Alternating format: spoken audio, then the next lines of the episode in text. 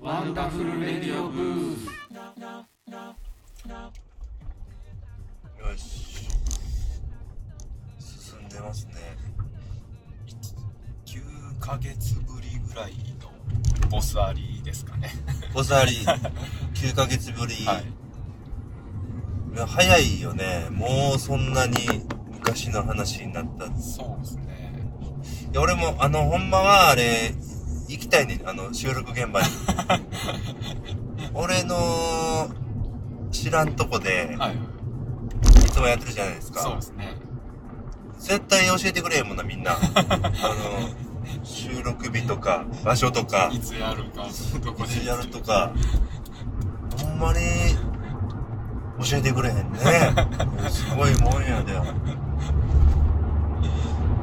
ら今日は八北向かってるからはい。前回も八北にそうですね。前向か回っ この八北があるからお俺が出れるという。ボスが出れるという。八北のおかげやな。めちゃくちゃ晴れたしな。よかった。そうですね。です1個まずテーマが、テーマ。まあテーマというか伺いたいことがありまして、う初めて出たライブハウスの思い出っていう話なんですけど。うん。やってたよねそれ。あはい。うん。そうやな初めて出たライブハウスは多分えっとねライブハウスっていうかハウスやったんちゃうかな。ほうあ家で。うん。ハウス。家みたいな。はいはところやったんちゃうかななんかたた多分大東楽器いっていう楽器屋さんの主催するはコンテストで地元の。そこでその住の堂駅で大東市の住の堂駅の駅前にあったなんかねスタジオが広いスタジオみたいな一応ステージもあって、いはい。これライブハウスじゃないねんけどうだからハウスやなあれは。なるほただの。どいついくつの時ですか？あれ多分18とかぐらいかな高校生の時で。はい。でえー、っとニューロマンティック大阪っていうバンドをやり始めて。でそのまあもう本当に局部的な話ごく一部の話ど、はいまあニューロマ。ニューロニューロマニューロマと呼ばれてちょっと人気あったんちゃうかなあれは。ちょっとその時はそれで生きる感じがあったんでいやもうマジでアメリカ行こうかみたいな。気持ちで。ちょっとえっとねメタルよりっていう感じの音楽やってたんかな。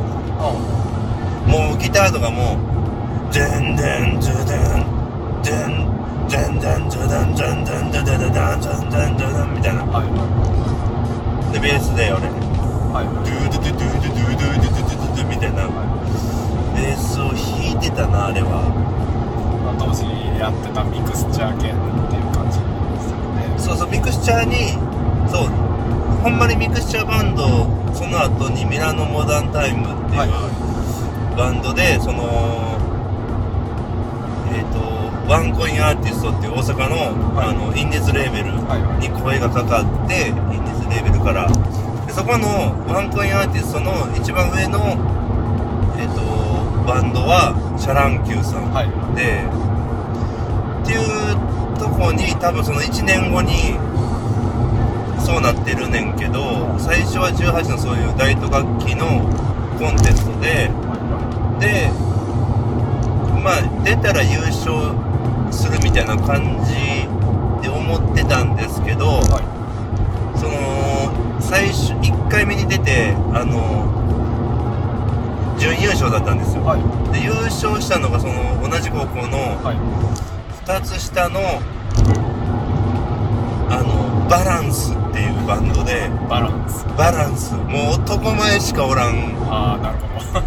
バランスに負けてはバランスが優勝してでそのまあ 2, 2回目も出てみようかみたいな、い。はまあ俺らもうめちゃくちゃかっこいいから、はい。まあもうその言ったらみんなからももうし尊敬の眼差しい。で見られてるからもういはい。うまいしみたいな。はい。はい。で出たらその時も2回目も準優勝で優勝が705っていうああのー、番長がドラムで、ーはいはベースが NHK いはいはでキーボードがサブローっていうまあ、はいはい。後にマッカーサーコンチに入るやつで、そいつらに負けたんですよ。で結局そのニューロマンティック大阪はまあその後ライブハウスとかにいはい。で出すんですけどそれがまあ梅田 AMホールとか、はい大阪ミューズホールとかっていう感じで出だしたけどちょっと、まあ、ギターの人と折り合いが合わずっていうかはそのコッサンっていうギターの人で、高校も同じラグビー部で、はなんか仲良かったんですけど多分小坂君のやりたいことはもうどんどんそのデスメタル寄りになっていってはい。むちゃくちゃギターうまいしかっこいいけどなんかボーカルの吉高君っていう、はい。まあもうとにかく男前の、はい。しかもいい感じのなんか美少年とかじゃなくて、はちょっと猿っぽい男前でで歌もうまいですけどそのそういう吉高君がデスメタルっていうのはちょっともったいないなみたいな。っていうので小坂君とちょっと喋って、はい。あの俺はあのまあちょっとこう上から目線みたいな感じになるけどまあ小坂君ギターうまいし俺も、まあ、ベースうまいねんけどはい。ドラムがどうやろうと思ってますみたいな。でドラムはそのマッツンっていう、まあ、小学校から一緒の子やねんけど、はい。うまいけどそのマッツン全然マッツンのせいじゃないねんけどマッツンのせいにして あのバンドややめようぜって吉高君と先にはいちょっと話しといしてたんですよ。はいはで吉高君と新しいバンド作って、ではい。その時にいはい。あのこの間負けたバランスから、はい。あのギターの久典っていうやつと、はい。ドラムの高分をはい。誘おうっつって。その4人でまた新しいバンド作ろうみたいな。はい。ででもその小坂君のことも好きやし申し訳ないね。なんか寂しい気持ちもあるけど小坂君が納得してくれるためにはマッツンのせいにするしかないっていうことで ちょっとドラムが俺違うねんなこっさんみたいな。じゃあ小坂君がじゃあ一回俺があのマッツンにと俺あの一緒にスタジオ入ってはい仕上げるからはい。その後もう一回3人でスタジオでセッションしてはい。それでお前がほんまにあかんと思うんやったらもう解散でいいわみたいな。っていうこと言われて、はい。こっさん真面目やなと思ったんですよ。でも僕はもうそのマッツンがうまいかうまくないか関係なくもうやめる気満々で。マッツンのせいじゃないっすもんマッツンのせいじゃないねじゃあでも俺もそのもうほんまにあじゃあまあ楽しみにしとくわみたいな。はい。で1ヶ月後ぐらいにはい。3人でスタジオ入ってはい。2時間めっちゃセッションしたんですよ、はい。でも僕もその時当時はその覚えたてのスランプとかしまくって、はい。もうミクスチャーバンドしようと思ってるから、はい。はいもうレッチリとか入りまくってて体に。はい。でスタジオ2時間やってでマッツンもまあうまいしあええドラムやなと思ってて終わったら小坂君がはい。2人でちょっと話しようみたいな。はい。でお茶しに行ってさっきのドラムでは確かにお前が辞めたいっていうのも分かるって言ったんですよ。それほんま？うまかったけどなって思いながら、まあ、小坂君もすごい高いレベルを目指してたから,、はいはだからお前が辞めるっていうのは分かる。だから一回解散かなっていう感じで。うわなんか分からんけどうまいこと言ったと思って「コスさんありがとう」みたいな感じでニューロマンティック大阪をやめて、い。はでそのバランスのをやってた久典といはい。高ボンにはい。改めてちょっとバンドやらへんみたいな。はい。って言って久と高ボンがやってくれてはそれでもミラノモダンタイムって言ってやりだしても半年ぐらいでいはい。もうなんていうかねいろんなイベントに出させてもらってライブハウスの。はい。でワンコインアーティストの人にも声がかかってその前になんか俺だけ東京の事務所の何々何々ですっていう人が「あの君はベーシスト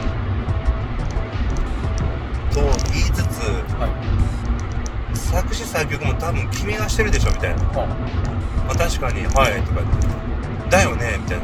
でぜひちょっとプロデューサーとして東京に来てほしいみたいな。君は絶対的にその誰かのプロデュースをするのが絶対に合ってると。俺は何回も君たちのライブを見てきてそう確信してるみたいな。はい。って言われて「ええー?」とか言っていやー急にその19歳でこれからなんかやっていこうかなと思ってる時にもうプロデューサーってなって嫌ですって言ってそれは嫌ですって言ってんけどその人がもうその当時も MD ではい。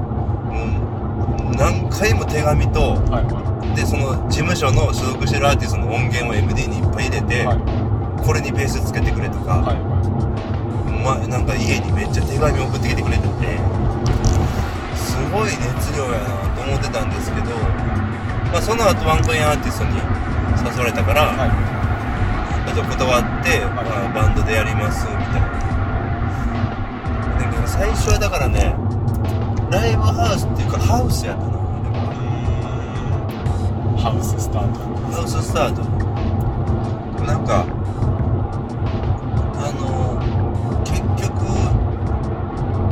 番長とかまあその時からその時多分番長16かな。そっからだからなんやったらずっと音楽してると言っても過言ではない。番長は初めて7万人でライブしたことが初めてだったんじゃないですかね。そうそうそうそうや思う。それ多分俺の今言ったあいつらが言う705が優勝したのが初ライブやったんちゃうかな。もしかしたら。コピーバンドやんけ。って思ってたんです僕は。僕らもそのニューロマンティック大阪は、まあもう全てオリジナルはいでやってる中、はい。なんやったら705もそのバランスもはい。コピーバンドやんけ。なんすよ。まあ年下やし。はいまあうまいけどコピーバンドやからなーって思ってたら、はい。そいつらが優勝していくっていうね。どうないなってんねん審査員みたいな。って思ったんですけどもでも完成度は2つともめっちゃ高くてなんかねあの今今見てもはい。多分同じこと思うと完成度高いなボーカルの子特に705のボーカルの子バンチョとやってたはい。バンジョのバンドの子はもう本当にその子もまだねなんかねそのちょっとゴリラっぽい 男前の子でむちゃくちゃ歌うまくてでその後にそのラブソファーとかやる時に、はい。本当はその子のボーカルでなんかバンドを作りたいとはいうふうに思ってたぐらいかっこよかったんですよね。バランスはねもう本当にもう男前ばっかり集めやがってみたいな。も もうさ文化祭でもなんか高校の中の文化祭でも桁違いに人気ありました。いただその上を行くそのニューロマンティック大阪のはい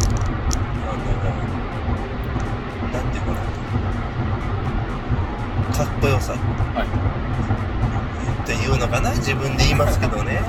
バンド的なかっこよさ。そうね。なんせコピーじゃないから。本気でやってるからこっちは。みたいな感じで。コピーバンドで盛り上がってでもなーと思いながら。でもまあ完成度が高いなと思いました。そいつらでミッキーとかもあれじゃあミッキーとかインシストちゃう？インシストで。いやミッキーさんインシストじ前になんかやってたんや確かにインシストやったかないうん、まあ、ブラスバンド部やもんな高校の。そうですね。何やったらその最初のライブハウスって甲子園球場なんちゃう 自分の高校の応援に行ってたんちゃうかな出てだって出る高校やもんなんでミッキーのあの二小学者ね出る高校ですね。ライブハウス。えニーハオはどどこやったんだ僕は、えっと神戸バリットでした。ええー、めっちゃいいよ高校2年生の時ですよね。なんで出れんの？神戸バリットとかに。めっちゃえーなんでかなかなかでかいで